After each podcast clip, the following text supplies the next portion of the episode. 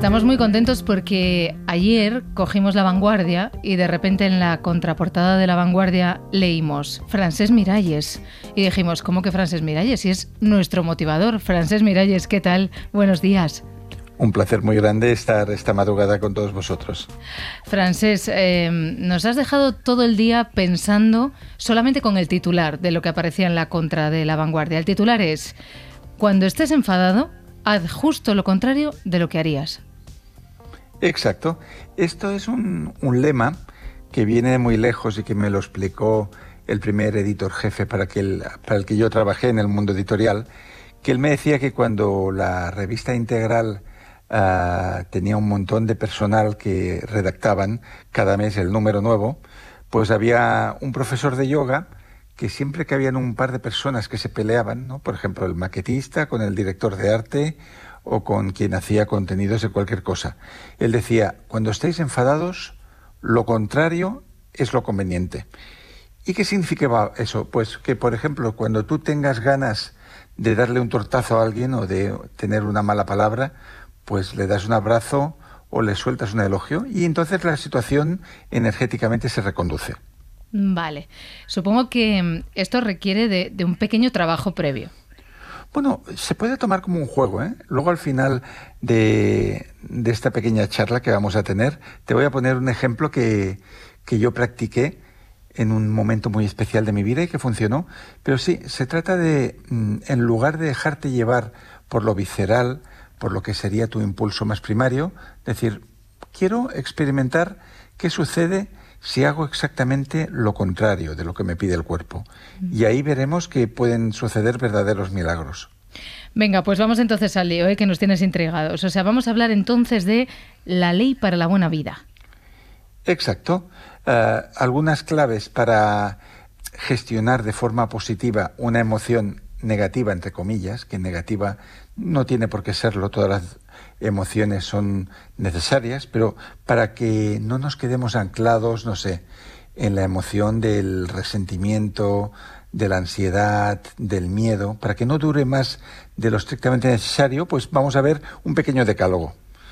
Para empezar, el primer punto sería no intentar rechazar estas emociones, sino aceptarlas con naturalidad como parte de la vida. Y aquí podemos citar al gran psicólogo y neurólogo Carl Gustav Jung, que decía, lo que aceptas te transforma, lo que niegas te somete. Francés, o sea que si uno está enfadado, si está disgustado, lo primero es decir, vale, sí, estoy enfadado. Exacto, reconocerlo y no pensar que es el mundo que nos está enfadando, sino que en este momento nuestra lente, nuestra mirada, la emisora mental que estamos conectando es de enfado. Entonces el reconocimiento ya hace que baje el suflé. Vale. No, te lo digo porque esta madrugada Francés está aquí en Madrid con nosotros Edgarita. Hola de nuevo, Edgar. Hola de nuevo. Y, lo estoy viendo así como poner caras. Digo, ¿tú, ¿tú cuando estás enfadado dices que estás enfadado? No, lo que pasa es que yo creo que, para mí es muy difícil de gestionar esto que está explicando Francés porque eh, a mí me gustaría saber cuando tú eres consciente de que la culpa no es tuya de ese enfado, es muy difícil decir estoy enfadado, pero es cosa mía, ¿no? No, no, no hay que decir que es cosa tuya cuando, cuando no lo es, pero sí que puedes decir, esta conversación me ha irritado y me siento enfadado. Y no mm. pasa nada, es como cuando un conferenciante, un actor, sube a un escenario, le tiemblan las piernas, entonces se dirige al público y dice, señores, señoras, estoy muy nervioso aquí. Y inmediatamente te relajas. El hecho de aceptar lo que estás sintiendo, y no quiere decir aceptar la culpa, sino lo que estás sintiendo. Y además hay algo que sucede también con eso, Francés, y es que cuando uno, por ejemplo, en ese escenario en el que, en el que tú ejemplificabas esto, tú dices que estás nervioso, inmediatamente también ocurre que el público empatiza contigo. Exacto, porque al público lo que le gusta es lo humano, lo vulnerable, lo auténtico, lo genuino. Entonces, cuando alguien reconoce que está pasando un mal momento, es como la que la energía del público ya te está cogiendo para que lo hagas bien. De todas formas, hemos empezado a, a turullarte a preguntas francés y vamos todavía por el punto número uno del pues decálogo. vamos, a dejarte hablar, venga. Que es algo muy, muy americano. Ah, a veces, muchas veces lo que genera emociones turbulentas es la ansiedad. Y la ansiedad es como un miedo al futuro, ¿no? Es el miedo a lo que puede suceder a proyectar un, escenario catastrofista. Entonces, los americanos recomiendan aplicar el worst case escenario, que significa el peor escenario posible, ¿no? Entonces, cuando tú estás angustiado, dices, bueno, ¿qué puede pasar? ¿Qué es lo peor que puede pasar? Pues mira, que no pague el alquiler y me tenga que ir a otro sitio. Pues quizás en el pueblo de mi madre no estoy tan mal. ¿Qué es lo peor que puede pasar? Que me echen de este trabajo. Mira, por, no hay mal que por bien no venga, no tendré que aguantar a este jefe. Entonces, cuando tú te pones en el peor de los casos, que sería la manera correcta de decirlo en español, cualquier cosa inferior que suceda ya parecerá venial. Vale, o sea, esto nos ayuda a relativizar. Exacto, tú te pones en lo peor, dices, bueno, me voy a hacer estas pruebas ¿Que me quedan tres meses de vida? Pues voy a intentar hacer una fiesta. ¿Que no es tan grave? Pues no vamos mal. Ya. Vamos ahora entonces con, el cuarto. Ya nos hemos puesto en el peor escenario. ¿Qué, tenemos que hacer ahora? Sí, aquí tiraríamos del psicólogo Richard Carlson, que ya murió, pero que tenía una columna en un periódico norteamericano donde eh, hablaba del arte de no ahogarse en un vaso de agua. ¿no? Entonces, él decía que siempre que tú estés muy agitado y que estés muy preocupado y muy cabreado, hazte la pregunta, ¿esto tendrá importancia de aquí a un año? Si la respuesta es no, pues ya lo puedes aparcar porque no es tan importante. Mm, esto es, eh, es interesante, ¿eh? Porque yo cuando, cuando he leído el decálogo este que nos has enviado, me he empezado a hacer preguntas y ojito con lo de la respuesta a un año vista, ¿eh? Sí, porque las cosas realmente importantes y graves de aquí a un año lo seguirán siendo. Claro. Pero la mayoría de cosas que nos pasan son calentones y cosas que tú te vas a dormir y mañana las ves de manera totalmente distinta. Entonces, si evitas poner ese mail, ese WhatsApp o entablar esa discusión, pues eh, te facilitas la vida con esa relativización, ¿no? decir, bueno, es que quizás ahora lo estoy viendo así y de aquí un año o de aquí un día ya tiene una importancia mucho menor. Vale. Vamos con el siguiente, francés, que este me gusta pues mucho. Aceptar que nadie es perfecto y que la vida tampoco lo es. Y eso sería la filosofía japonesa del wabi-sabi que se llama la belleza de la imperfección. En el momento en que tú sabes que tú no eres perfecto, que el otro tampoco lo es y que el mundo no lo es, pues ya te muestras más tolerante y, y abandonas la rigidez que provocan gran parte de las fricciones, ¿no? Pues te vuelves no condescendiente, ¿no? Pero más comprensivo con todo lo que ocurre y te das cuenta de que cada cual llega donde puede en su momento de evolución. Claro, esto es una cuestión también de exigencia, ¿no? Ni exigirnos tantísimo a nosotros ni tampoco esperar tantísimo de los demás. Exacto. El punto 5 sería recurrir a los estoicos, ¿no? que es la escuela de filosofía greco-romana de hace dos mil años, que ellos decían que gran parte de los problemas se solucionan de inmediato cuando tú delimitas si el asunto depende de ti o está fuera de tu control. Si está fuera de tu control, como por ejemplo que mm, la manera de ser de alguien a ti no te gusta, dejas de luchar contra eso porque no tienes la capacidad de cambiarlo y dices, bueno, ¿qué es lo que sí depende de mí? Pues la manera en la que me voy a tomar esto. Es como una psicóloga que a mí me decía que le venía un paciente quejándose cada vez de su madre.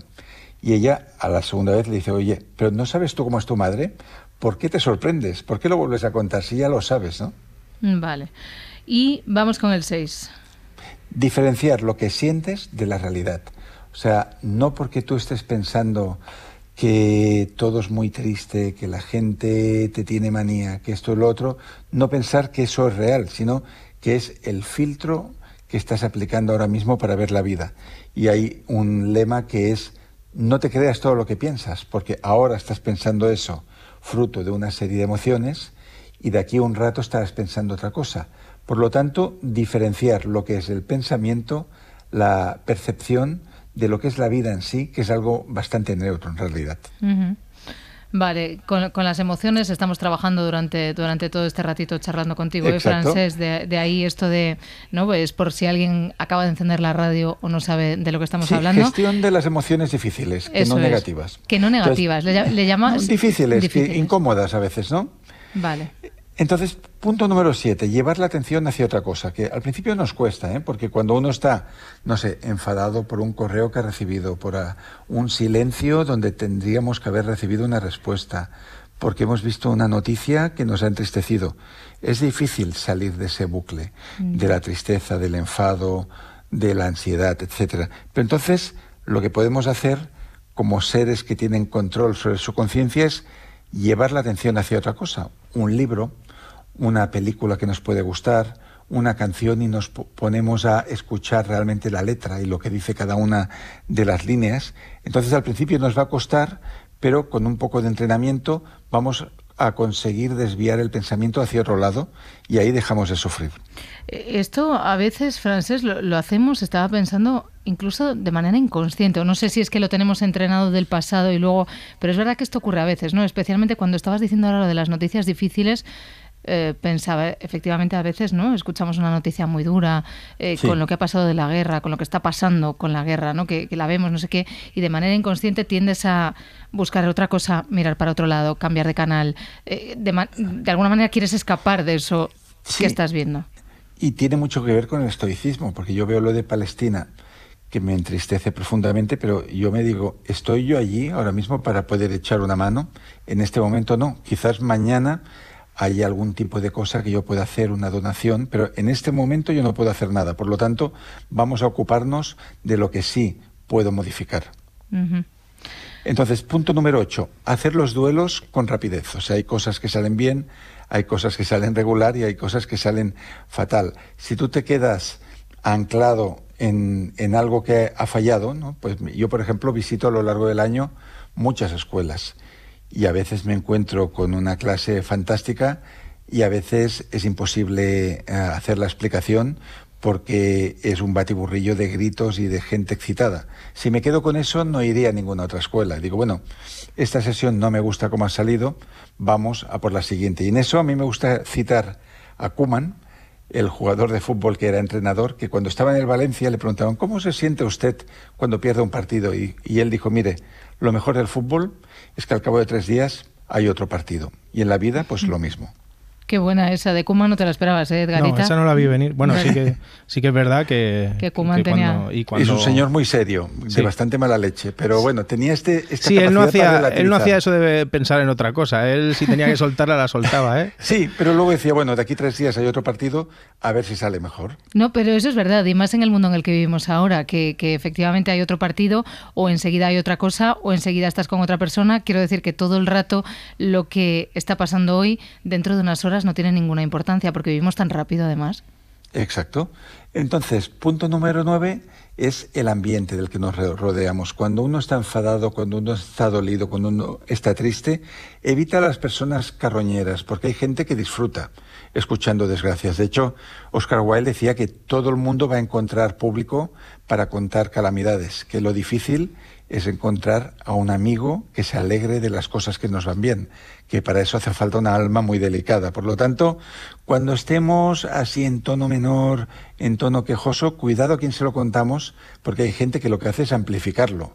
Y si tú te has enfadado con tu hermano, te va a decir, oye, pues sí, qué, cabrón que es, qué mal, que no, deberías volver a quedar con él o haz aquello. Entonces, eso es lo que hay que evitar porque si a nuestras emociones difíciles le sumamos a personas que disfrutan con esto, pues vamos a complicar más la situación. Sí, efectivamente, echar más leña al fuego en estos casos nunca es muy positivo, ¿no?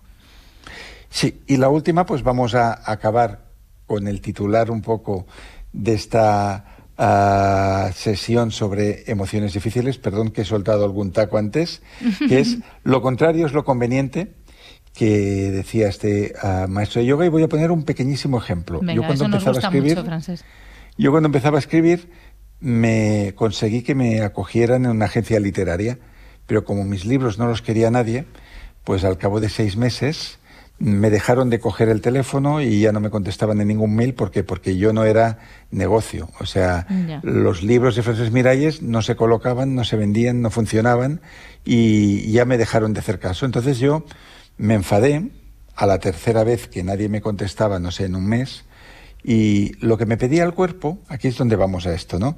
Era decir, bueno, ahora mismo llamo, los mando a tomar viento y les digo que son unos sinvergüenzas y unos insensibles, ¿no? Por, por haberse olvidado de mí. Entonces yo recordé la, la frase de este yogi y dije, bueno, vamos a probar qué pasa si hago lo contrario.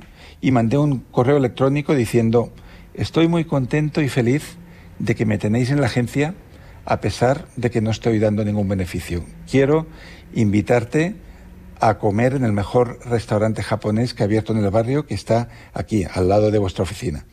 La jefa de la agencia literaria me contestó de inmediato, cuando las otras veces no, nunca jamás cogía el teléfono ni contestaba un mail. Notó un cambio de energía, nos fuimos a comer.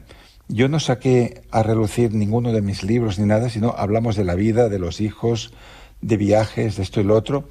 Salimos los dos muy felices de ahí y después de esa comida empecé a trabajar en la agencia, de hecho. Y tiempo después, pues todo cambió y se, escribió otra historia. Y eso gracias a que, en lugar de lanzar un exabrupto y de mostrar mi, mi indignación, pensé, vamos a probar qué pasa. Si, aunque crea que no corresponde, voy con la amabilidad y veo cómo reacciona la otra persona. Al final, las emociones son contagiosas, por lo tanto, cuando tú vas con una energía de enfado, te van a dar eso. Y cuando vas con la palabra amable, aunque tú creas que no corresponde, cambia el tono de todo ¿no? y cambia la relación. Y descolocas a la otra persona, ¿no? Que entiendo que es lo que te pasó con esta, con esta mujer de la lo agencia. lo agradece, ¿no? O sea, yo el otro día le, leía a una persona que decía mm, algo mm, que es un poco contra natura para el tipo de conversaciones que tenemos. Decían, mira, dice, a quien, a la primera persona a quien hay que hacer elogios es a los jefes. Y digo, vaya, vaya peloteo, ¿no? Dice, ¿por qué? Dice, porque los jefes casi nunca reciben ningún elogio, solo reciben críticas, ¿no? Entonces, qué bonito que es cuando alguien te dice, oye, estuvo muy bien aquello que dijiste el otro día, ¿no? Entonces, a todos nos gusta, los de abajo, los del medio, los de arriba, que nos digan alguna palabra amable, aunque nos hayamos equivocado en diez cosas más. Bueno, y, es verdad que esto, aunque, aunque lo hablamos mucho y, lo leemos en tus libros y en tus artículos, es verdad que esto se hace poco, no solo a los jefes, sino entre nosotros, ¿no? Lo del refuerzo positivo se nos olvida demasiado a menudo. Sí, por suerte esto ha ido cambiando. Yo me acuerdo que hace 30 años era imposible que un amigo dijera a otro amigo. Ahora hablo entre hombres, que había mm. pues como una serie de, de líneas muy machistas entre nosotros. Era, imposible que un amigo te dijera, oye, te quiero mucho. Imposible. Es verdad. Y hoy en día te lo dice todo el mundo. Mis amigos, pues nos decimos muchas cosas de este tipo que hace 20, 25 años se hubiera considerado que somos sensibleros, sentimentales o nos habrían dicho otra cosa peor, ¿no? Hmm. Entonces, estamos evolucionando, nos estamos acostumbrando a mostrar, a demostrar emociones eh, entre todos los géneros y creo que eso es bueno porque significa que estamos más en contacto con nuestras emociones, las fáciles y las difíciles. Y eso quiere decir que somos más sabios. Francés Miralles, es un placer escucharte como siempre. Yo, yo creo que quiero volver a leer el titular, ¿eh? vale. Lo de cuando estés enfadado, haz todo lo contrario de lo que harías. Porque, Exacto. porque eso, al menos creo que, a los oyentes que nos estén escuchando a estas horas, cuanto menos les hará pensar. Seguro que así acertamos y como mínimo quizás mm, no llevaremos la razón, pero nos haremos la vida más fácil. Francés, muchísimas gracias. Un placer muy grande y, feliz mañana. Igualmente, un abrazo. Abrazos.